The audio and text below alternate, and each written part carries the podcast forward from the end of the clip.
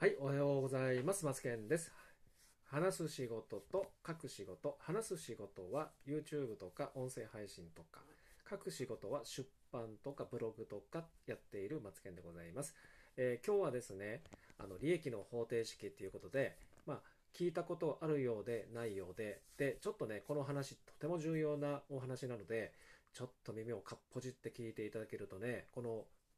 値段の付け方っていうのがね、わかるようになりますのでね、ちょっとこれ重要な話なので、有料級でもあるんですけど、そんなね、まあお金をもらってまで、払ってまで聞くものではもちろんないと思いますので、最後まで無料でね、ちょっとお届けしようかなと思ってるんですけれども、ではね、早速本題です。昨日ね、ちょっととあるクラブハウスにちょっとお邪魔させていただいたことなんですけど、まあクラブハウスに参加されてない方はちょっとね、何の話かなって思っていただいた一瞬思ったと思うんですけど、まあ、えっとね、値段の付け方がわからないんですっていうことで、えっとね、3人連続そのようなお話があったので、私もそれ聞いてたんですけど、まあ出たなと思ったんですけどね、あの、皆さんも自分の商品やサービスに値段をつけるっていう時って、え出てくるんですけど、出てくるじゃないですか。で、その時にね、例えば、えーじゃあ何しようかな。ハンドメイド。自分で作ったハンドメイドを、まあ、販売するって言った時に、まあ、値段をつけるってななる時あるじゃないですか。でね、これ、あの、ハンドメイドって私も聞いてからね、ちょっとびっくりっていうか、私も知らなかったことなんですけど、協会に加盟している、加入している時の、その協会が決めた値段っていうのがあらかじめ設定されていて、で、その設定された金額以内でないと、まあ、売ってはいけないというか、まあ、決められた金額っていうのがあるらしくって、それをこう上回る、オーバーする値段での販売行為っていうのは、まあ、協会とそのつながりがある中では、なかなかなんか厳しいという話をちょっとちらっと聞いたんですけど、それってちょっと、ちょっとなんか昭和っ気があるなと思ってね、今のこの令和の時代というか、この IT とか、まあ自分のね、好きなことで生きていくみたいな、そんな感じの雰囲気の世の中のこのね、フリーランス、個人事業主、法人されている方々からしてみると、ちょっと縛りがある販売方法ってちょっと考えものだなと思っているんですけど、まあそれはちょっと置いといて、で、今日のお話は、その、利益の話なので、そこをちょっと噛み砕いていくんですけどね、ハンドメイドの商品を、例えば、えー3時間で1つの商品を作ったとしますよね、オーダーメイドで。そうすると、3時間っていう時間を作って、例えばね、1280円で販売をするために作ったとなったとしますよね。皆さんこの1280円って安いと思いますか？高いと思いますか？なんですよね。妥当だとも言えるかもしれない金額というお話もありますけども、3時間かけて1280円って私からしてみると、これはもうこんな金額でやるんだったらやめた方がいいかなって感じで思っていますね。例えばね、じゃあどうやってやるのかちょっと解体をしながら話してみます。解体って噛み砕いてという話なんですけどね。仕入れの金額がありますよね。お客様にお届けする配送料金ってありますよね。例えばプラットフォームメルカリとかにえ販売手数料っていうのが引かれますよね。そんなことを考えていると、1280円から今言った配送料、出品の手数料、ね、そして仕入れ代金を差し引くと1280円の中からいくら残るのかっていうところですよね。これがまあ利益っていうことになっているんだけども、じゃあ例えば利益が500円になったとするじゃないですか。ね、配送料と手数料とで引かれてね。で、500円を3時間で作ったってことなんですよ。3時間で500円の利益っていうことなんですよ。今はこの世の中で最低でもアルバイトに出たら1時間600円から800円でしょ安いけどそんな感じでそんなもんじゃないですかまあそれで、えいいとか悪いとかじゃないですよね1時間働いて、まあ、800円だとしますよねでこのハンドメイドを今差し引き税と差し引いた後の500円の利益3時間ですよかけて3時間で500円ですよまずここありえないですよねこうやってね、安い金額で、え公開するっていうのは、大手に任せとけばいいんですよ。大手。大手は安い金額で、薄利で、数で勝負ですよね。販売点数がもう数万点あって、で、薄利でも販売点数をさばけば、それなりの利益をね、同じ時間内にさばけるわけですよ。利益っていうのは出るわけですよ。これが大手のやり方なんですけど、その大手のやり方と個人が同じことをすると絶対積みますので、絶対に金額の付け方っていうのを、えちょっと心得ておいた方がいいんですね。じゃあ例えばじゃあじゃあねあなたのまあごめんなさいねあなたってあなたじゃないとないですけどえー、と1時間時給1000円だとしますよね。そうすると3時間かかったんだったら最低でも3000円じゃないですか。3000円が自分の取り分なわけですよ。そこに、出品手数料が500円だとしたら3500円。送料が500円だとしたら4000円。ね。そして仕入れが280円だとしたら4280円がこれが損益分岐点なんですよ。ここが、ね、PL なんですよ。損益分岐点なんですよ、ここが。4280円が3時間かけて儲けがまあ儲けっていうか3儲けっていうか3000円の部分じゃないですか。ね、この部分がもしないとしたらプラマイゼロですよね。わかりますかね、ここ。じゃあ利益の方程式っていう話で方程式のお話話しますよ。これ3つあります。で、まず売上です。2つ目は経費削減です。で、3つ目は何だと思いますか？1番目は売上を拡大する。これ当たり前ですよね。で、2番目、経費を削減する。これも当たり前ですよね。一般的に言われてますよね。3番目は何かというと、時間短縮なんですよ。3時間かけた1つの1品のハンドメイドを3時間かけたものを3時間から1時間半に短縮するとそれなりの時間の短縮ともう1点新たに3時間の同じ時間でも2つの商品が作れるじゃないですか。で、だけどもそれでも1280円は安いんですけど、そんな感じで利益の方程式って売上拡大、経費の削減、時間短縮。この3つ目の時間短縮ってこれが一番大事なんですよね。ここを分かってない方が、昨日ね、もう3人ぐらい連続でちょっと値段の付け方がどうのこうのって言ってたので、横で聞いてて何言っちゃってんのかな。文句じゃないですよ。ね、決して文句じゃないんだけども、よくあるんですよ。自分で作っていて値段の付け方がわからない。で、値段いくらで売ってるんですか売ってるんですかって聞くと、大体それ金額安すぎますよって話なんですよね。でもね、その方に金額が安いっていう話をすると、その本人は分かってるんですよね。で、こちらの方で、こちら側でね、値段をつけてあげるんですよ。いや、そうするとそれじゃ売れないですって言うんですよね。うん。ね。もうちょっと結構ね、あの、もうベテラン、話しぶりからしてみるとベテランの方で、で、いろんなお話、いろんな経験、実績もある人なんだけども、ここの、このね、壁を突破することがもうできてないんですよね。で、1万円の商品と10万円の商品って同じ商品でも値段がそれなりの今差があるじゃないですか。ね、お客さんにとって安ければ安い方がいいということの値段に対して値段をに価値を感じているお客様っていうのはいらっしゃるんですよ。で、1万円だったら安いな。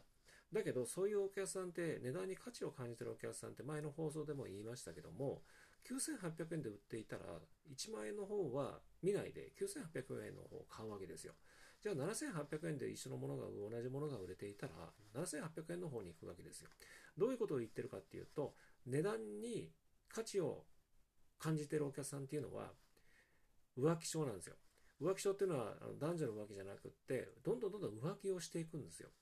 でどんないいものをどんなにこだわりがどんなストーリーを描いたものが1万円で売っていても値段が安いとそっちに移っちゃうのでそういうお客さんは値段に価値を感じてるお客さんなんでその人にどんどんどんどん価値を提供していったとしてもこっち側の方がもうね疲弊していくのでそういうお客さんはね価値に、えー、値段に価値を感じて。じゃあ、どういうお客さんをターゲットで、どういうお客さんを長くお付き合いするのかっていうと、あなたに興味、あなたに価値を感じているお客さんをお客さんにする方がいいんですよ。そういうお客さんっていうのは1万円じゃなくって10万円でも買うわけですよ。なぜかって言ったらあなたに興味があって、あなたを信用していて、あなたのファンで、あなたに価値を感じている、あなたのそのスキル、あなたの商品、あなたの今までの実績、過去の話でストーリー性で全部自分はあなたが何を作ってもこれからどんなことを作っていても作る前予約販売だったとしても最初からもうね財布の紐がね開いてるわけですよね。じゃあ買いますよっていうところまで行ってるんですよ。そういうお客さんって年間で一人その一人のお客さんにとってあなたの商品を繰り返し何回も反復継続して買ってくれるっていうお客さん一人ね二人3人いれば集客に力集客に時間をそするつもりあのことがなくなるわけですよねそんな感じのビジネスモデルっていうのが一番いいんですよそれなのに、えーと、値段を安くすればお客さん買ってくれるだろうと思って値段の価格設定を安くするっていう風な方がもうめちゃくちゃ多いっていう話をちょっとしたかったですね。ということでね、こういったあの値段の付け方、マーケティングのお話なんですけども、とてもとても重要な話で、本来だったら高く売れるのにっていうもったいないっていうわけじゃなくって、値段の価格設定ってそんな深い意味があるんだよっていうところをお話ししたかったんです。ということで今日の放送はね、以上となりますので、またの放送でお会いいたしましょう。はい、おはようございます。マツケンです。話す仕事と書く仕事。話す仕事は YouTube とか音声配信とか、書く仕事は出版とかブログとかやっているマツケンでございます。えー、今日はですね、あの利益の方程式っていうことで、まあ、聞いたことあるようでないようで、で、ちょっとね、この話とても重要なお話なので、ちょっと耳をかっぽじって聞いていただけるとね、この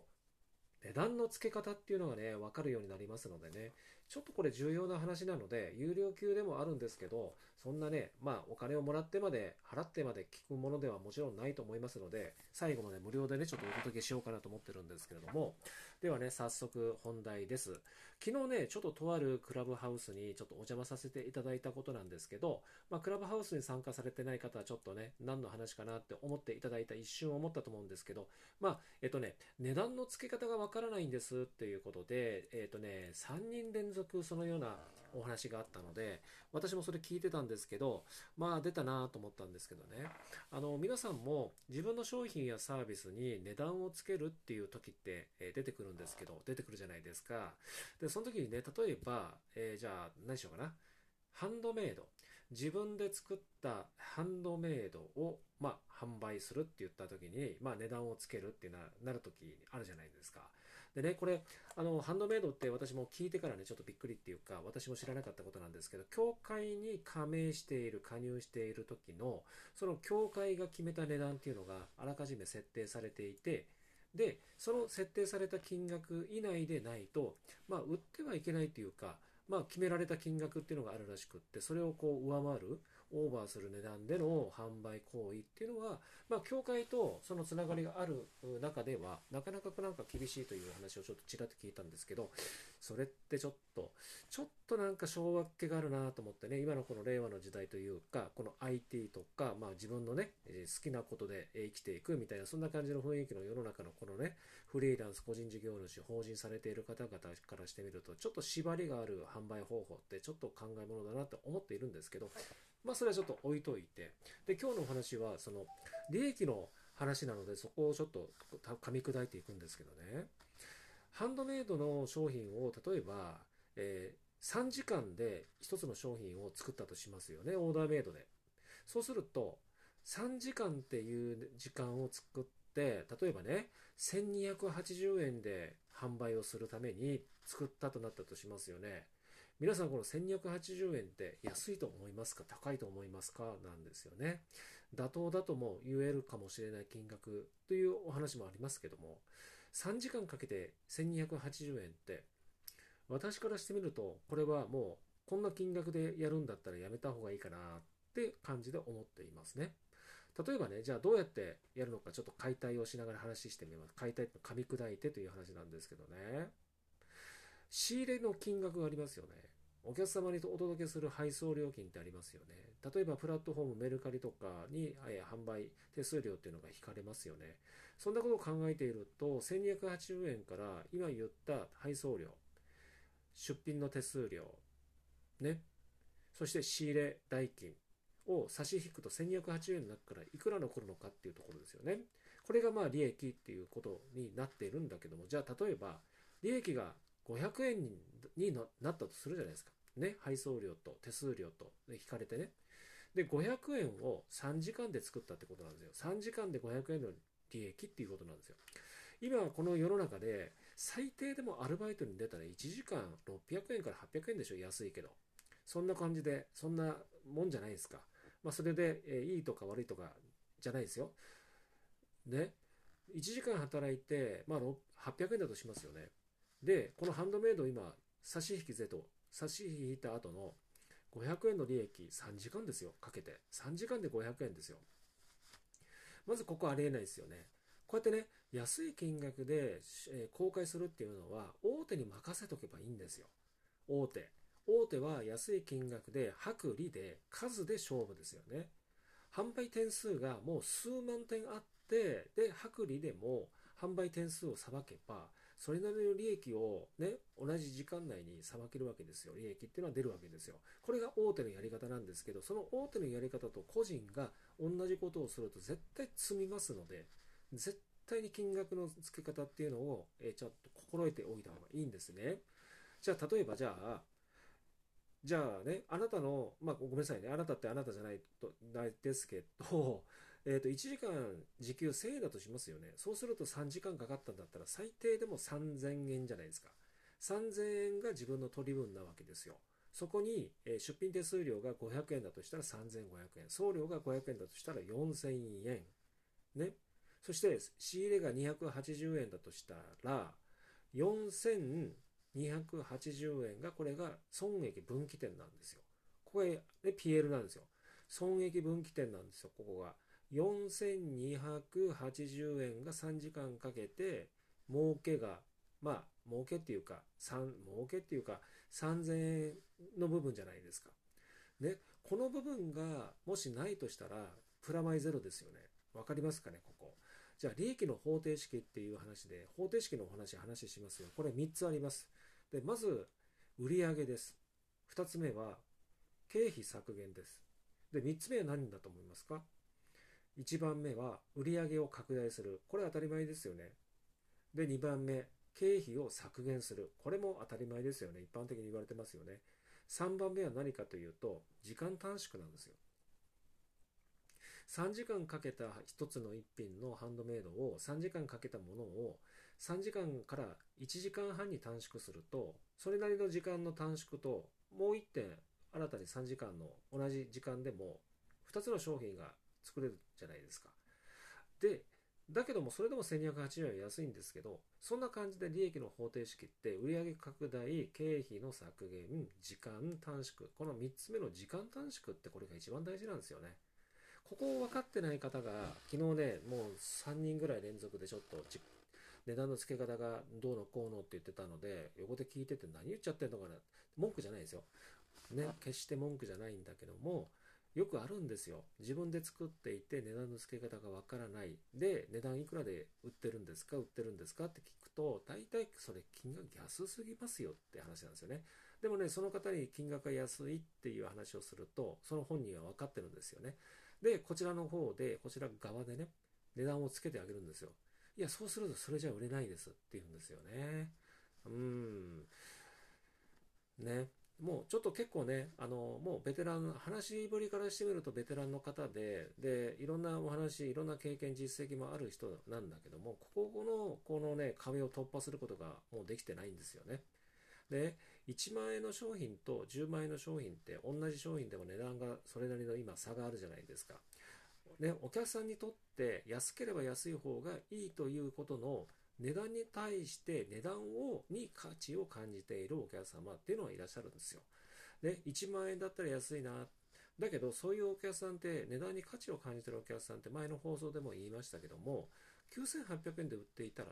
1万円の方は見ないで9800円の方を買うわけですよ。じゃあ7800円で一緒のものが、同じものが売れていたら、7800円の方に行くわけですよ。どういうことを言ってるかっていうと、値段に価値を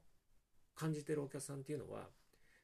浮気症なんですよ。浮気症っていうのは男女の浮気じゃなくって、どんどんどんどん浮気をしていくんですよ。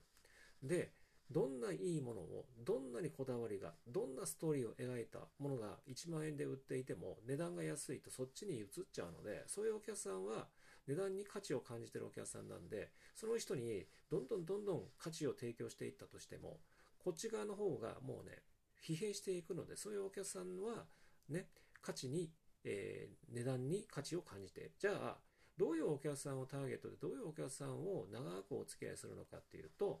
あなたに興味あなたに価値を感じているお客さんをお客さんにする方がいいんですよ。そういうお客さんっていうのは1万円じゃなくって10万円でも買うわけですよ。なぜかって言ったらあなたに興味があってあなたの信用していて、あなたのファンで、あなたに価値を感じている、あなたのそのスキル、あなたの商品、あなたの今までの実績、過去の話でストーリー性で全部自分はあなたが何を作ってもこれからなどんなことを作っていても作る前予約販売だったとしても最初からもうね財布の紐がね開いてるわけですよね。じゃあ買いますよっていうところまで行ってるんですよ。そういうお客さんって年間で一人その一人のお客さんにとってあなたの商品を繰り返し何回も反復継続して買ってくれるっていうお客さん1人ね2人3人いれば集客に力集客に時間をそそるつもりあのことがなくなるわけですよねそんな感じのビジネスモデルっていうのが一番いいんですよそれなのに、えーと、値段を安くすればお客さん買ってくれるだろうと思って値段の価格設定を安くするっていう風な方がもうめちゃくちゃ多いっていう話をちょっとしたかったですね。ということでね、こういったあの値段の付け方、マーケティングのお話なんですけども、とてもとても重要な話で、本来だったら高く売れるのにっていうもったいないっていうわけじゃなくって、値段の価格設定ってそんな深い意味があるんだよっていうところをお話ししたかったんです。ということで今日の放送はね、以上となりますので、またの放送でお会いいたしましょう。